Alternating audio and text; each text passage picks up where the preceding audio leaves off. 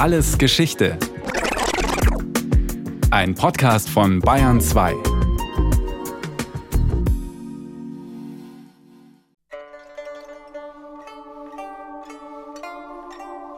Auf dem goldenen Drachenthron sitzt die alte Kaiserin Witwe Zichi, schwer atmend, die Augen halb geschlossen.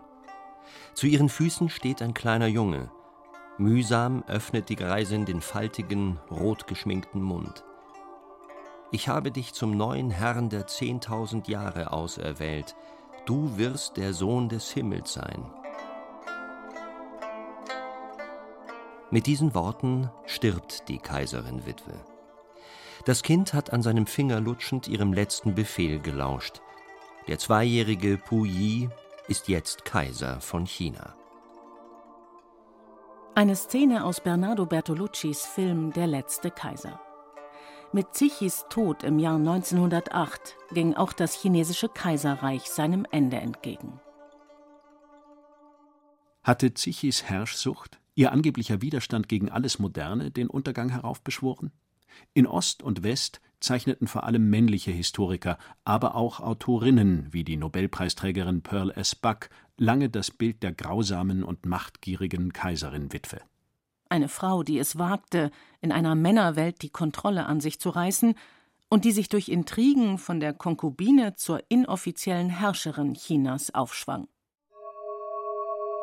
Ein kalter Morgen im März des Jahres 1852 in Peking.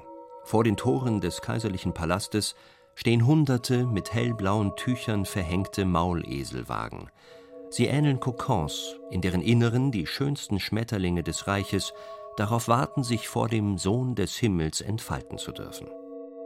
Der 19-jährige Kaiser Xianfeng aus der Qing-Dynastie wird heute junge Mädchen für seinen Harem aussuchen.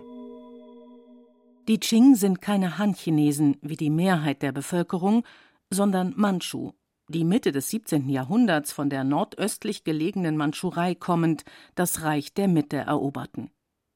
Zwar dürfen auch Han-Chinesen wichtige Verwaltungsämter bekleiden, aber als Gemahlinnen des Kaisers kommen ausschließlich Mandschu-Mädchen in Frage.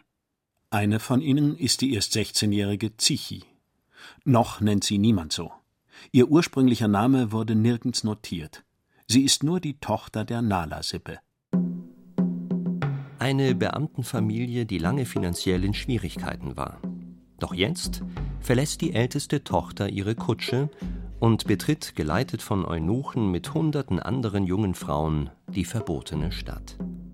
Ein riesiger Komplex aus monumentalen Gebäuden, deren Dächer in kaiserlichem Gelb erstrahlen. Das Mädchen ist klein von Statur, doch ihre Haltung ist majestätisch. Als Mandschu hat sie keine gebundenen Füße wie die Han-Chinesinnen. In hohen Stelzenschuhen trippelt sie graziös zwischen ihren Rivalinnen. Auf dem Kopf balanciert sie anmutig den seitlich ausladenden Blumenschmuck der Mandschu-Frauen. In einer Reihe mit ihren Konkurrentinnen steht sie vor dem Herrn der zehntausend Jahre. Eine kaiserliche Gemahlin muss hübsch und wohlerzogen sein und darf sich nicht in die Politik einmischen. Allzu viel Gelehrsamkeit ist für eine Frau nach konfuzianischen Werten nicht erwünscht. Die Tochter der Nala-Familie beherrscht einige Schriftzeichen. Nur ein Prozent der damaligen chinesischen Bevölkerung kann das von sich behaupten. Das Mädchen wird in den kaiserlichen Harem aufgenommen und erhält den Namen Lan. Orchidee. Lan ist jetzt Konkubine sechsten Ranges. In der Hierarchie also weit unten. Als Gemahlin des Kaisers darf sie die Mauern des Harems nicht verlassen. Ihr Ehemann hat sie bereits vergessen. Die junge Orchidee Lan wäre nicht die erste Konkubine in der Geschichte Chinas, die im Harem verblüht, ohne jemals mit dem Kaiser das Lager geteilt zu haben. Doch Lan glaubt an sich. Diese Tochter ist mehr wie ein Sohn, hat ihr Vater voller Stolz über seine Älteste gesagt. Mit ihr hat er sich über die finanziellen Sorgen der Familie beraten, nicht mit ihren Brüdern. Und Kaiser Xianfeng braucht eine kluge Frau wie sie an seiner Seite. Zichi wurde geboren 1835. Das heißt, sie kam Anfang der 1850er Jahre in den Palast nach Peking. Zur politischen und wirtschaftlichen Situation gibt es zu sagen, dass sich China in den 1850er Jahren in einer insgesamt ausgesprochen instabilen Lage befand und vor allem die kaiserliche Regierung eine ausgesprochen schwere Legitimationskrise erlebte. Erklärt die Sinologin Professorin Ines Eben von Ragnitz. Sie lehrt an der Universität Leipzig. Die Institutionen, die das Reich seit Anfang des 19. Jahrhunderts zusammengehalten hatten, fanden sich in Auflösung. Dazu gehörten das Heer und das außenpolitische System. Zudem gab es zahlreiche religiöse Erhebungen und Revolten. Der junge Kaiser ist von schwächlicher Konstitution und er besitzt kein politisches Geschick für all die Herausforderungen seiner Zeit. Eine besondere und neuartige Bedrohung waren dabei zunehmend die aus Europa stammenden Ausländer, die sich mit dem ersten Opiumkrieg gewaltsam Zugang zu den Häfen an der südchinesischen Küste verschafft hatten und seit 1842 ihre Handelstätigkeiten im Land ausweiteten. Das Opium, das die Briten illegal auf den chinesischen Markt bringen, hat weite Teile der Bevölkerung zu Rauschgiftsüchtigen gemacht. Nach dem verlorenen ersten Opiumkrieg 1842 muss China einige Vertragshäfen wie Shanghai für die Europäer öffnen, hohe Reparationskosten zahlen und Hongkong an die Briten abtreten. In den prächtigen Gärten des Sommerpalastes vergisst der Kaiser alle Sorgen. Auf seidenen Kissen ruhend lauscht er den Klängen der chinesischen Oper. Ihm zur Seite seine Lieblingskonkubine Lan, mit Klugheit und Charme hatte sie die Fäden in das kaiserliche Schlafgemach gesponnen. Lan hat sich mit den richtigen Leuten verbündet, darunter der Kaiserin selbst. So wurde der Sohn des Himmels auf sie aufmerksam. 1856 gebiert sie dem Kaiser seinen ersten und einzigen Sohn, den Thronfolger, den späteren Kaiser Tongji. Nach der Kaiserin ist sie nun die zweithöchste Frau des Reiches. Doch das Erbe ihres Kindes ist in Gefahr. Die Konflikte mit den Europäern eskalieren. Auch weil Kaiser Xianfeng und seine Berater die falschen Entscheidungen treffen. Es kommt zum Zweiten Opiumkrieg. Am Ende marschieren britische und französische Truppen in Peking ein. Kaiser Xianfeng und sein Hofstaat müssen fliehen. Die ausländischen Soldaten stürmen den Sommerpalast, plündern und zerstören wie im Rausch. Die märchenhaften Pagoden und Tempel liegen in Trümmern. Kaiser Xianfeng ist 29 Jahre alt und ein gebrochener Mann. Sein jüngerer Bruder Prinz Gung führt in Peking die Friedensverhandlungen mit den Ausländern. Die Verträge, die der Sohn des Himmels unterzeichnen muss, sind eine Demütigung. China muss unter anderem den Opiumhandel durch die Westmächte legalisieren, die ständige Niederlassung westlicher Diplomaten in Peking akzeptieren weitere Vertragshäfen öffnen und ausländischen Missionaren erlauben, die chinesische Bevölkerung zum Christentum zu bekehren. Der Kaiser verfällt in Depression und Krankheit. Elf Monate nach seiner Flucht stirbt er im August 1861. Lan und die Kaiserin gelten der Etikette nach beide als Mütter des Thronfolgers und erhalten den Status von Kaiserin-Witwen. Die Kaiserin wählt den Ehrennamen Zian, freundlich und heiter. Lan heißt nun Kaiserin-Witwe Zichi, freundlich und fröhlich. Eine geschickte Tarnung, denn die beiden Frauen schmieden einen gefährlichen Plan. Der neue Kaiser ist erst sechs Jahre alt.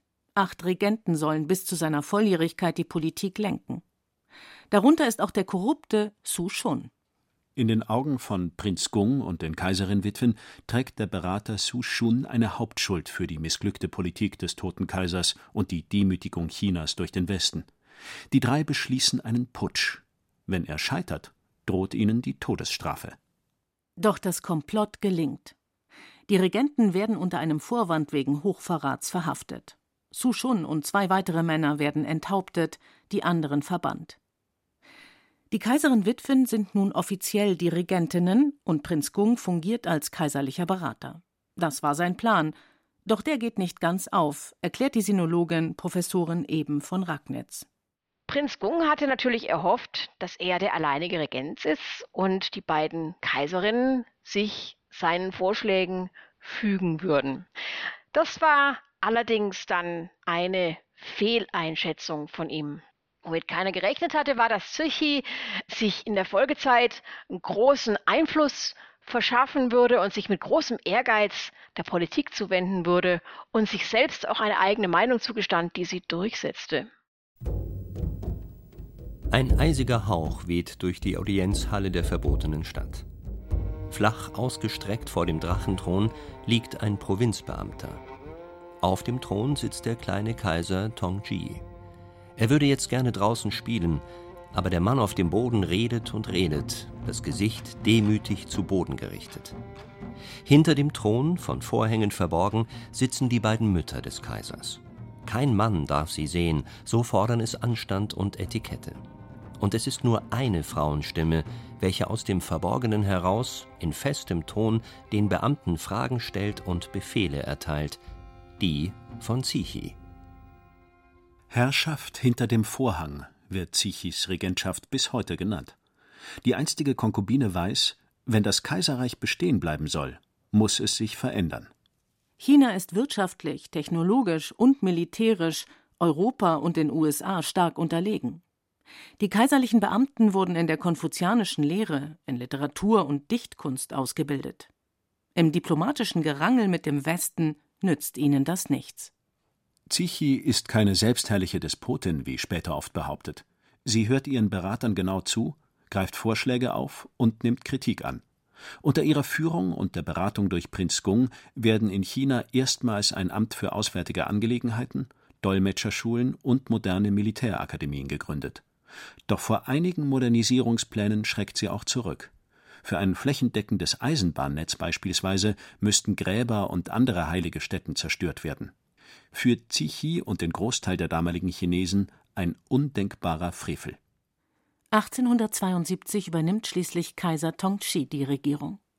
Nachts schleicht er sich heimlich in die Freudenviertel von Peking. Seine amorösen Abenteuer kosten den Herrn der 10.000 Jahre die Gesundheit.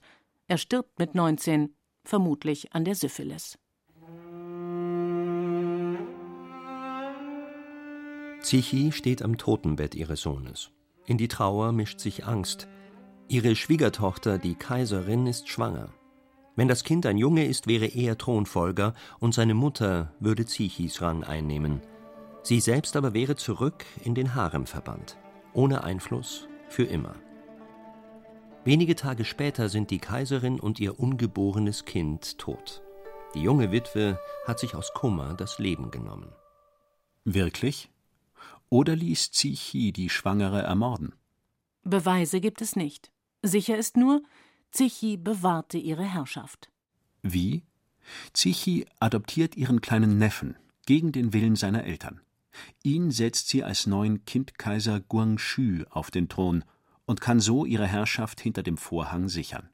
1881 stirbt Xian. Zichi ist jetzt die einzige Regentin. Und auch als ihr volljähriger Adoptivsohn Kaiser Guangxu die Regierungsgeschäfte übernimmt, hält Zichi im Hintergrund weiter die Zügel. Und sie erfüllt sich einen lang gehegten Wunsch: einen neuen Sommerpalast. Wandelgänge, deren Decken in leuchtenden Farben bemalt sind, Marmorbrücken, die sich anmutig über ein Meer aus Seerosen spannen, und ein dreistöckiges Theater. Es ist das Paradies, das Zichi sich erkämpft hat doch in die Klänge der Opernarien mischt sich der Donner fremder Kanonen. Bereits Zeitgenossen werfen Zichi vor, Gelder für ihren Vergnügungspalast auszugeben, während die kaiserliche Marine immer noch schlecht gerüstet ist. Neuere Forschungen zeigen jedoch, dass Zichis Ausgaben moderat waren. Doch Fakt ist auch, 1895 verliert China im Krieg gegen Japan. Das aus Chinas Sicht kleine Nippon hat sich bereits nach westlichem Vorbild radikal modernisiert, auch militärisch. Als Kriegsbeute fällt unter anderem die Insel Taiwan an Japan. Nicht der einzige Gebietsverlust für die Qing-Regierung. Die Europäer schaffen sich in den Hafenstädten zunehmend größere informelle politische und wirtschaftliche Einflusszonen. Im chinesischen Volk gärt es. Die Einflüsse des Westens und die Krise innerhalb der Qing-Regierung führen zu neuen Ideen und Vorstellungen. Vor allem bei jungen Intellektuellen in Peking und Shanghai.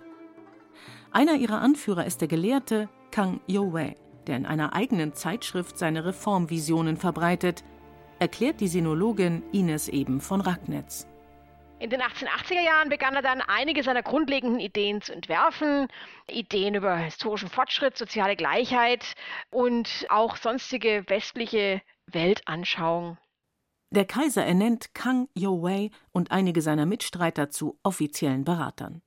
Im Juni 1898 gibt der junge Herrscher eine Reihe von Edikten heraus, mit denen China modernisiert werden soll. Eine Reformierung des Prüfungssystems für Beamte, Fachschulen für modernen Bergbau, Industrie und Eisenbahnwesen, eine Modernisierung der Tee- und Seidenproduktion, die Stärkung der Armee nach westlichem Vorbild. Der Modernisierungseifer geht einigen hohen Beamten zu weit. Sie fürchten um Chinas kulturelle Eigenständigkeit und um ihre eigene Macht und Stellung. Und ist Kang Youwei vielleicht ein Handlanger des Westens? Nur hundert Tage dauert das Reformvorhaben von Kaiser Guangxu, dann geht alles ganz schnell. 19. September 1898. In der verbotenen Stadt herrscht nervöse Geschäftigkeit. Die Kaiserin Witwe Zichi ist aus dem Sommerpalast zurückgekehrt. Niemand hatte mit ihrem Kommen gerechnet. Zwei Tage später dringen Wachen in die kaiserlichen Gemächer ein und nehmen den Sohn des Himmels fest. Er wird in den Sommerpalast geschafft und in der Halle der Jadewellen unter Arrest gestellt. Kaiser Guangxu erklärt offiziell seinen Rückzug von den Regierungsgeschäften. Kang Youwei gelingt die Flucht ins Ausland. Sechs weitere Berater werden ohne Prozess hingerichtet. Zichi hält wieder die Fäden in der Hand. Weshalb stoppte Zichi die Reformpläne ihres Adoptivsohnes? War sie so konservativ, dass sie keine Neuerungen duldete? Oder plante Kaiser Guangxu gar ein Mordkomplott gegen die mächtige Kaiserinwitwe? Es gibt verschiedene Theorien über die Ursachen des Zerwürfnisses zwischen Zichi und Guangxu. Für unsere Zwecke allerdings ist es wichtig zu wissen, dass Zichi keineswegs gegen die Änderungen im diplomatischen Protokoll war. Neuere Forschungen zeigen ganz deutlich, dass Zichi dem Westen prinzipiell und auch Reformen gegenüber nicht abgeneigt war. Möglich, dass Zichi den Widerstand gegen die Reformen von Seiten der konservativen Palastklicken fürchtet. Als vorsichtige Strategin will sie alle Parteien in Einklang bringen, um so den Erhalt der Qing-Dynastie zu schützen. Die korrupten und unfähigen Beamten der Qing-Regierung, Hungersnöte, das brutale Vorgehen westlicher Kolonialtruppen und die Einmischung christlicher Missionare haben die Wut im Volk mehr und mehr zum Kochen gebracht. In der Provinz Shandong formiert sich ein Kampfsport-Geheimbund, die Fäuste für Gerechtigkeit und sozialen Frieden. Es sind vor allem arme Bauern, die sich den sogenannten Boxern anschließen. Die Aggression richtet sich erst gegen die Jing-Regierung. Doch bald ist das Feindbild alles, was ausländisch ist. In ihrem Hass ermorden die Boxer Missionare und metzeln ganze Dörfer chinesischer Christen nieder. Männer, Frauen, Kinder. Im Juni 1900 erreicht die Truppe Peking und belagert das westliche Gesandtschaftsviertel. Die Europäer und Amerikaner verbarrikadieren sich in Todesangst in ihren Häusern. Und was macht Zichi? Die ausländischen Gesandten stehen eigentlich unter ihrem Schutz. Zichi hat ihnen diplomatisches Aufenthalts- und Bleiberecht zugesichert. Und als dieses Recht in Gefahr war durch die Boxerrevolte, trat sie eben nicht ein für die Ausländer und wies die Boxer in ihre Schranken, sondern sie ergriff Partei für die Boxer. Warum? Darüber sind sich Historiker bis heute nicht sicher. Zichi sitzt zwischen den Stühlen. Der Zorn ihres Volkes, der Druck von außen und der Streit der politischen Klicken am Kaiserhof um den richtigen Regierungskurs. Vermutlich sieht Zichi in den Boxern auch eine Chance, die Ausländer ein für allemal in ihre Schranken zu weisen. Am 21. Juni 1900 erklärt die Kaiserin Witwe den westlichen Kolonialmächten und Japan den Krieg. Doch die Rechnung geht nicht auf. Nur wenige Wochen nach Beginn der Belagerung Pekings schlagen die alliierten Truppen mit großer Brutalität den Boxeraufstand nieder. China muss hohe Summen an Reparationskosten zahlen. Zichis Fehlentscheidung hat immenses Leid über ihr Land gebracht und es noch mehr in die Fänge der ausländischen Mächte getrieben. Für den Westen ist Zichi nun endgültig die Dämonin hinter dem Vorhang. In ausländischen Zeitungen verbreiten ihre Feinde, allen voran der geflohene Reformer Kang Youwei, gruselige Gerüchte über die angeblich perverse und sexuell unersättliche Zichi. Blumen über Blumen schmücken die Audienzhalle der Kaiserin-Witwe. Sie trägt ein prächtiges Gewand aus blau-gelber, reich bestickter Seide, von ihr selbst entworfen. Zichi weiß, dass sie noch immer eine schöne Frau ist, und sie will der Welt ein positives Bild von sich präsentieren. Als erstes Mitglied der Qing-Dynastie lässt sie sich noch zu Lebzeiten porträtieren. Zichi ist klar, dass sie nun schnell und radikal handeln muss, wenn sie den Fortbestand der Qing-Dynastie retten will. Jetzt geht sie genau jene Reformen an, die sie bei ihrem Neffen Kaiser Guangzhou einst verhinderte. Ganz oben auf ihrer Agenda stehen die Umwandlung Chinas in eine konstitutionelle Monarchie und mehr Bildung und Rechte für Frauen. Zichi war eine Herrscherin, die ein riesiges Reich durch eine Epoche der Krisen lenkte und dabei einige schwerwiegende Fehler beging. Doch die verblendete Despotin, als die sie später gesehen wurde, war sie nicht, erklärt die Sinologin eben von Ragnitz. Generell muss man davon ausgehen, dass sie eine absolut fähige Frau war. Sie war gebildet, sie war fähig, den politischen Diskursen zu folgen, sich eine eigene Meinung zu bilden und tatsächlich weitreichende Entscheidungen zu treffen. Zichi wird körperlich immer schwächer. Es bleibt ihr keine Zeit mehr, die wichtigen Reformen zu Ende zu bringen. Im November 1908 stirbt Kaiser Guangxu, ohne einen Thronfolger zu hinterlassen. Heute weiß man, dass der Kaiser vergiftet wurde, vermutlich über Monate mit Arsen. Ob auf Befehl von Zichi, das bleibt ein Geheimnis. Einen Tag später, am 15. November 1908, schließt die Kaiserin Witwe Zichi mit 73 Jahren für immer die Augen. Zuvor hat sie noch den zweijährigen Neffen des toten Kaisers zum Thronfolger bestimmt. Der kleine Puyi wird sich nur wenige Jahre auf dem Drachenthron halten. 1911 kommt es in China zur Revolution. Es ist der Untergang des chinesischen Kaiserreiches nach über 2000 Jahren. Der Untergang jener Welt, für deren Erhalt Zichi mit allen Mitteln gekämpft hatte.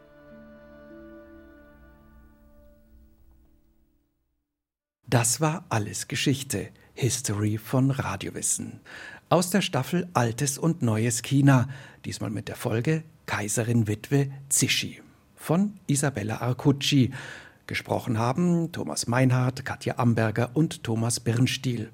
In der Technik war Susanne Harasim, Regie Sabine Kienhöfer, Redaktion Thomas Morawetz.